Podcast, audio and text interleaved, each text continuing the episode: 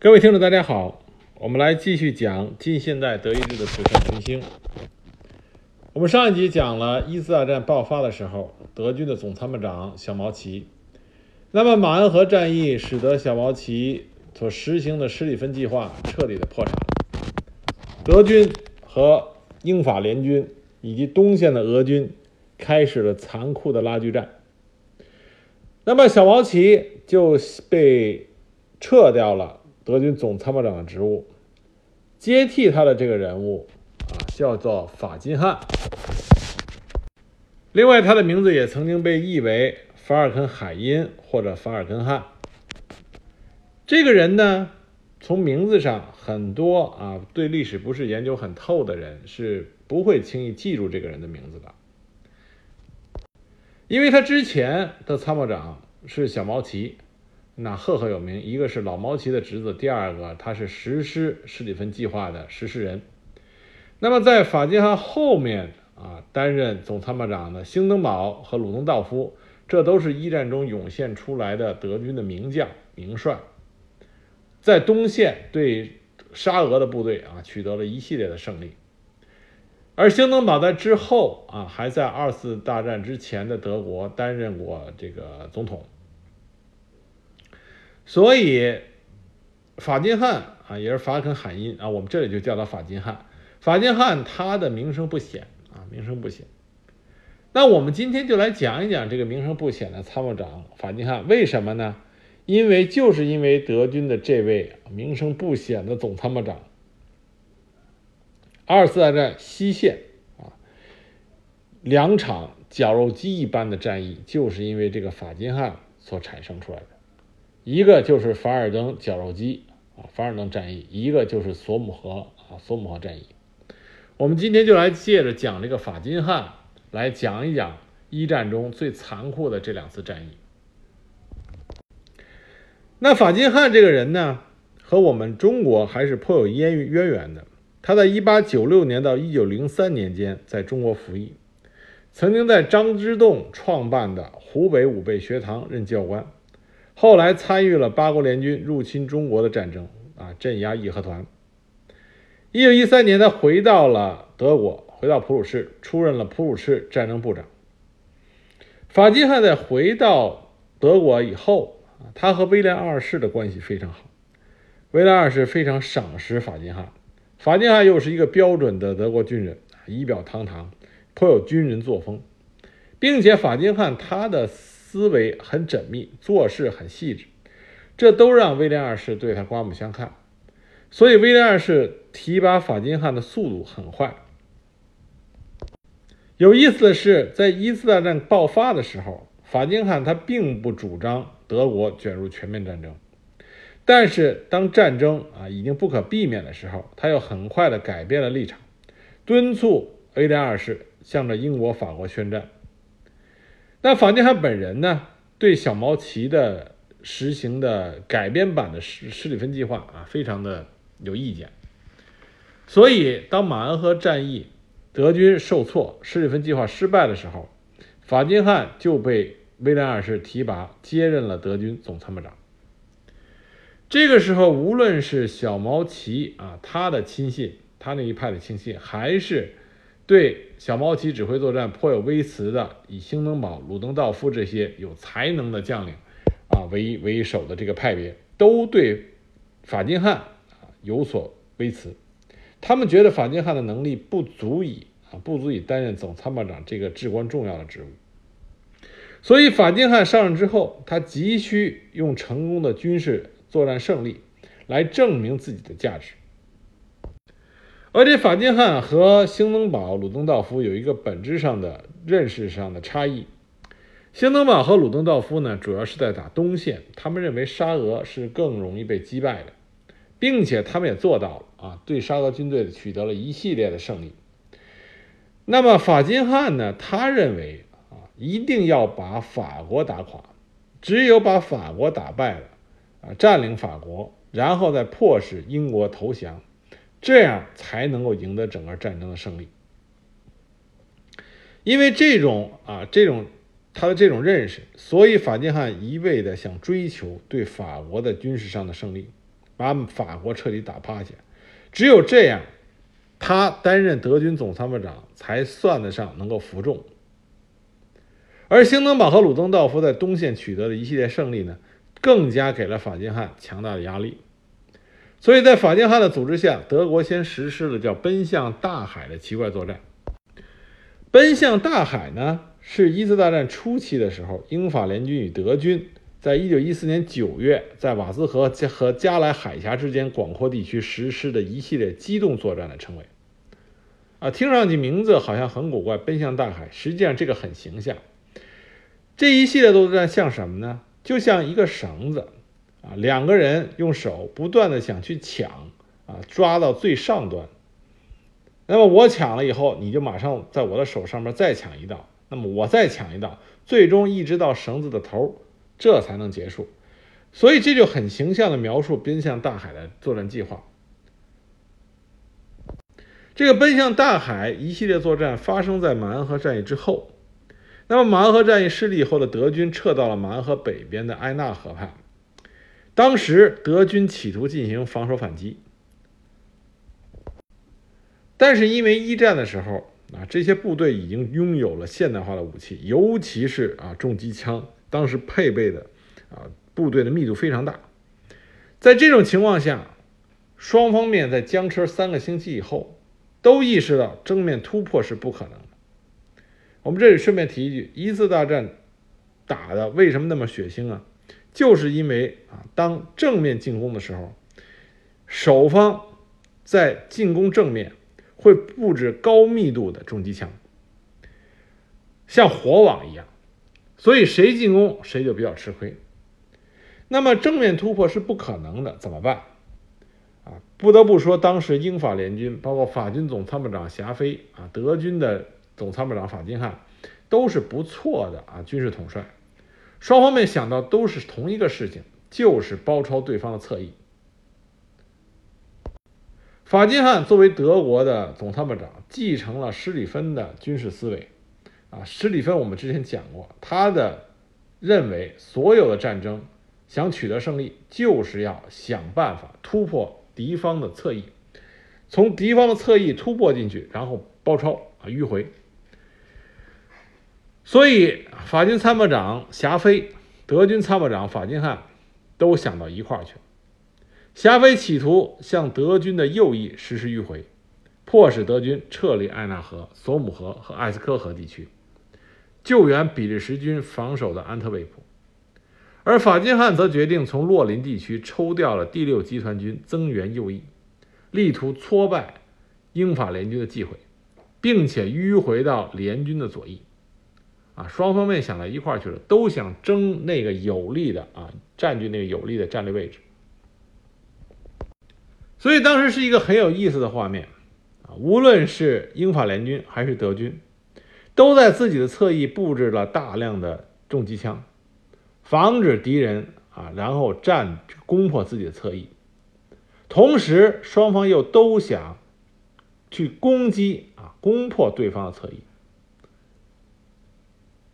所以就不停的延伸战线的，呃，一个法英法联军是延伸他们的左翼，德军是延伸他们的右翼，加强攻击，攻击不成，防守再延伸，再攻击，于是就产生了这种奔向大海的局面，一直奔着啊向海岸线就去了。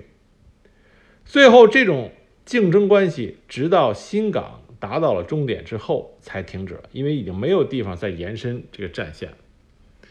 再延伸就是大海里了，所以这个名字叫做奔向大海作战。当时丘吉尔作为英国的海军大臣，对整个的这一系列的军事行动，他最后发表的评论是很中肯的。他说：“面对着这个死结，一切的军事艺术都哑口无言了。指挥官和他的参谋人员，除了正面的攻击以外，就再无任何其他的计划。实际上，奔向大海呢？”是英法联军和德军啊这两方面各自为了寻求啊，因为从侧翼进行迂回机动，这种作战方式是会减轻进攻的伤亡，避免敌方啊正面火力的强大火力。那么奔向大海这一系列作战呢，可以算的是两边的总参谋部和指挥部对用迂回战术的一系列尝试，但是失败了。双方面谁也没有得手，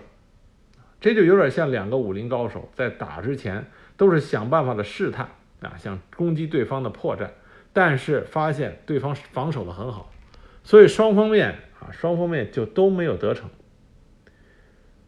这一系列作战最后的结果，无非是给了双方一个连绵不断的战壕防御攻势，从瑞士边境挖到了比利时和法国北部的北海之滨，才停了下来。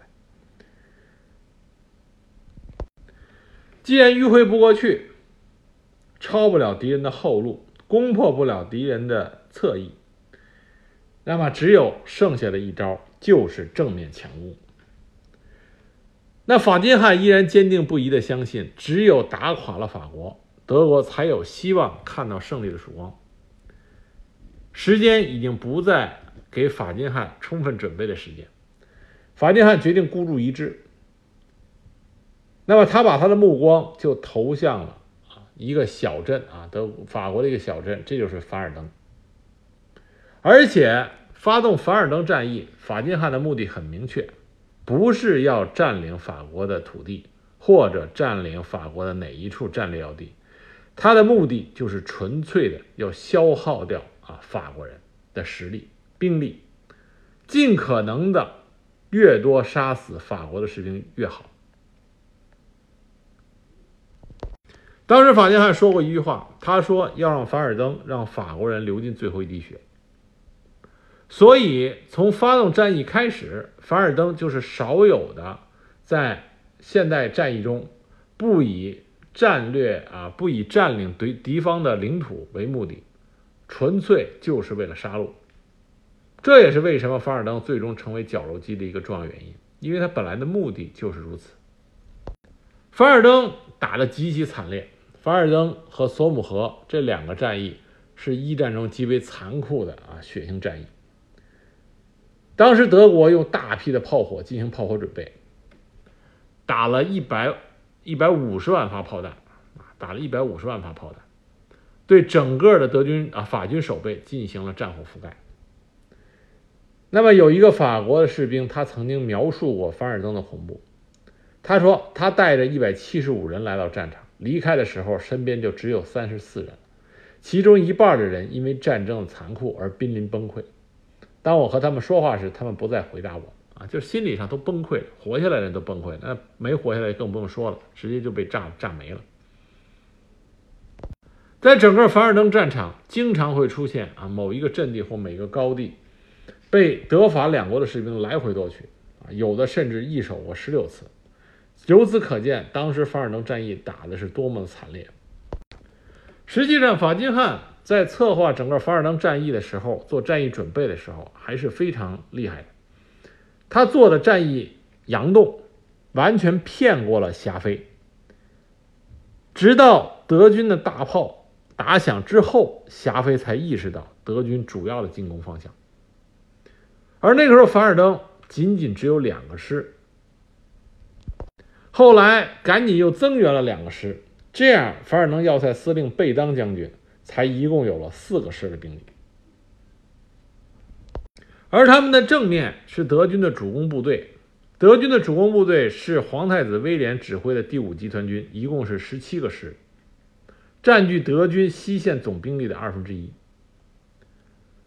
那么凡尔登战役呢，让法国涌现出了一代名将，就是贝当元帅。贝当在后来战后在法国很出名。当然，贝当后来在二战的时候投降了德国人啊，成成立了贝当伪政府，晚节不保。但是在一战的时候，凡尔登战役的指挥，贝当可以称得上他名将的称号。贝当当时为了守住凡尔登，他利用唯一与后方保持联系的叫巴迪呃不巴勒迪克凡尔登公路，这个条公路后来在法国人的心中啊。这个传送中被称之为圣路，为什么呢？就是因为有这这条唯一的公路，才能源源不断的向凡尔登调运部队和物资。当时在巴贝当的指挥下啊，在他手下的得力的工作下，一周之内组织了三千九百辆卡车，运送人员十九万，物资二点五万吨，这才使得法军在凡尔登抵挡住了德军突发型的进攻。由于法军增援部队及时赶到，德军啊想速战速决的这种构想已经不存在。那么，德军和法军就进入到激烈的拉锯战。一次大战为什么血腥？就是因为在一次大战中，双方面都用到了很多新式武器。因为新式武器从来没有在战场上大规模使用，所以双方面啊，双方面都没有意识到这种新式武器会造来多么残酷的后果。比如说重机枪的大规模使用。在人类战争史上还没出现过这种连射型的啊大规模的机枪使用，造成进攻部队的大规模伤亡。另外，在凡尔登战役中，德军使用了毒气弹，因为战局僵持不下，德军就使用了毒气弹。使用之后才知道，原来这个毒气弹就像打开了潘多拉的盒子一样，会给。不不仅给敌军，也给自己人啊，会造成巨大的这种战争的伤害。另外一个新式武器就是火焰喷射器，德军使用了火焰喷射器，给法军啊碉堡里、要塞里坚守的法军，直接就烧成了焦炭。那凡尔登战役中呢，还有一个很有趣的事情，就是本来德军的炮火是很猛烈的。给法军造成了巨大杀伤，法军当时已经都快崩溃了。可就在这个时候，有一个法军的新手啊，炮兵新手，结果他打炮弹的时候，不知道为什么，也可能是瞄错了目标，或者记录下了错误的位置，结果歪打正着，他的一发炮弹不正不邪的，就恰好轰中了德军的一个大弹药库。啊，这还不是小弹药库，是一个很大的弹药库。当时据说啊，周边的战线双方都听到一声巨响，大地都在震动，整个弹药库就腾起了一个巨大的火球。那么这个弹药库的被炸毁，导致德军的炮火啊，在短时间之内威力迅速的下降，给了法军喘息的机会。那这是。当时在凡尔登战役中的一件趣事，但是凡尔登不愧是绞肉机的啊，这个场地，当时残酷到什么程度呢？残酷的法军因为心理上的影响，几乎都要叛变了。因为贝当兵力不足，他坚持战场上的部队定期轮换，导致百分之七十的法军都参与了这场战役，德军只有百分之二十参与了。那法军参与过残酷战斗以后啊，心理上影响很大。最后不得已，贝当只能答应士兵说，今后再也不参加向德军进攻的残酷的战斗。法军士兵完全拒绝进行进攻性战斗，只愿意守在战壕里进行保卫战，因为他们看到，如果进攻的话，死伤那简直是太惨重了。当然，德国损失也很大。最终，法金汉因为凡尔登战役根本没有达到他所预想的那个结果，法军损失了五十四点三万人，德军损失了四十三点三万人，根本就没有达到他想得到的哎二比一的这种伤亡水平。所以，法金汉后来就被威廉二世撤销了总参谋长的职务，让兴登堡改任总参谋长，鲁登道夫为副手。凡尔登战役是一次大战的转折点。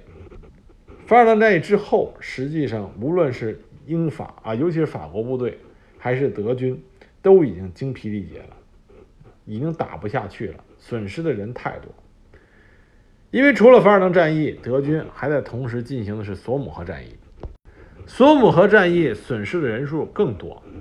损失的人数更多。在索姆河战役中，英法联军是攻方，德军是守方。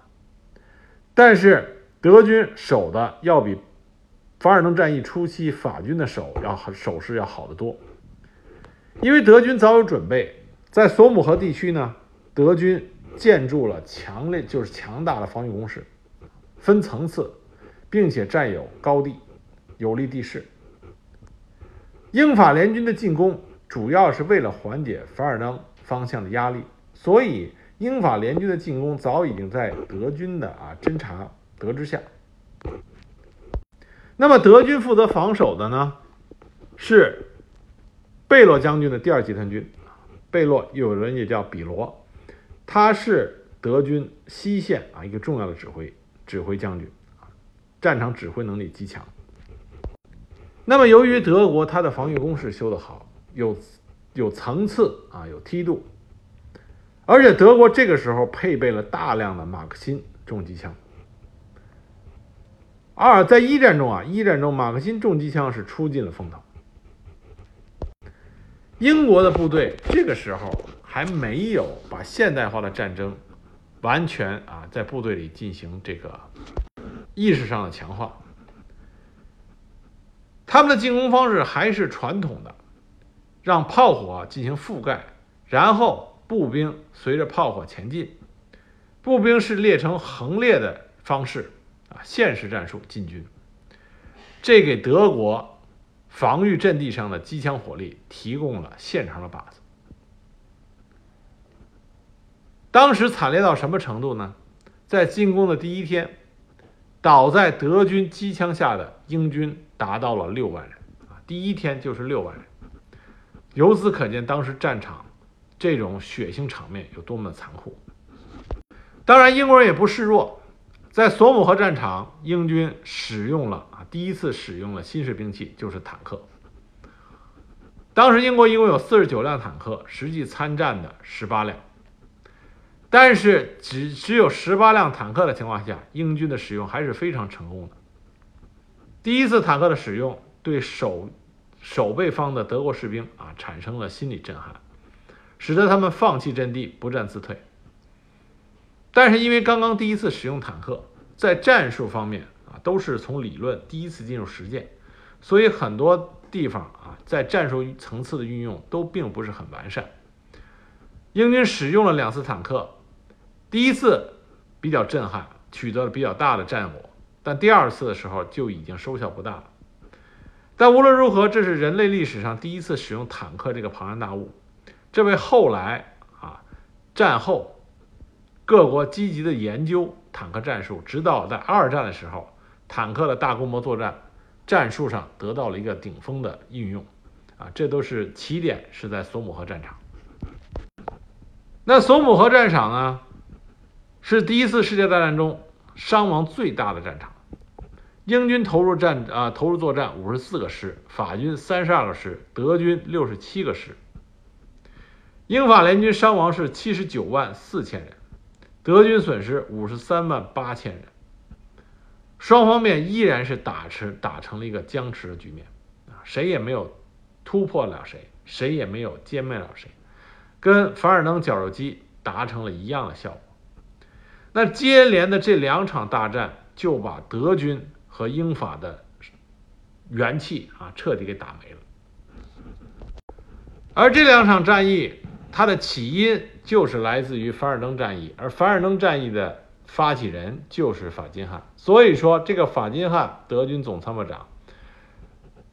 是一次大战决定整个战局的关键性战役的发起人。他后来被解除了总参谋长职务以后，被派去指挥德军的第九集团军。第九集团军当时是在东线，他指挥第九集团军。和另外一位德军名将马肯森在东线对阵罗马尼亚部队。当时战斗是在八月份打响，到十二月啊，仅仅用了四个月时间。法金汉就在马肯森的配合下占领了布加勒斯特，完成了对罗马尼亚的作战，取得了大胜。所以从这点上来说，我们可以看出来，法金汉他的战场指挥能力还是不错的。当然，马肯森那个是另外一个德国名将，我们在后面会讲到。那么，在罗马尼亚战役的胜利之后啊，法金汉就被派去指挥土耳其在巴勒斯坦的防御战。但是在巴勒斯坦的防御战中，他被英军打败了。一九一七年十二月，英军攻占了耶路撒冷。一九一八年，法金汉被派去指挥占领白俄罗斯的第十军，在那里他一直待到了战争结束。战争之后，他退出现役，在家里隐居，写了回忆录。所以，法金汉这个人整个的一生呢，并不是名声不显。但是，正是因为这个人，才会产生了一战中最惨烈的两次战役——凡尔登。和索姆河，法金汉的军事指挥能力，从某种上来来说，因为他名声不显，所以被低估了。我们从奔向大海作战就可以看出来，法金汉的对手是霞飞，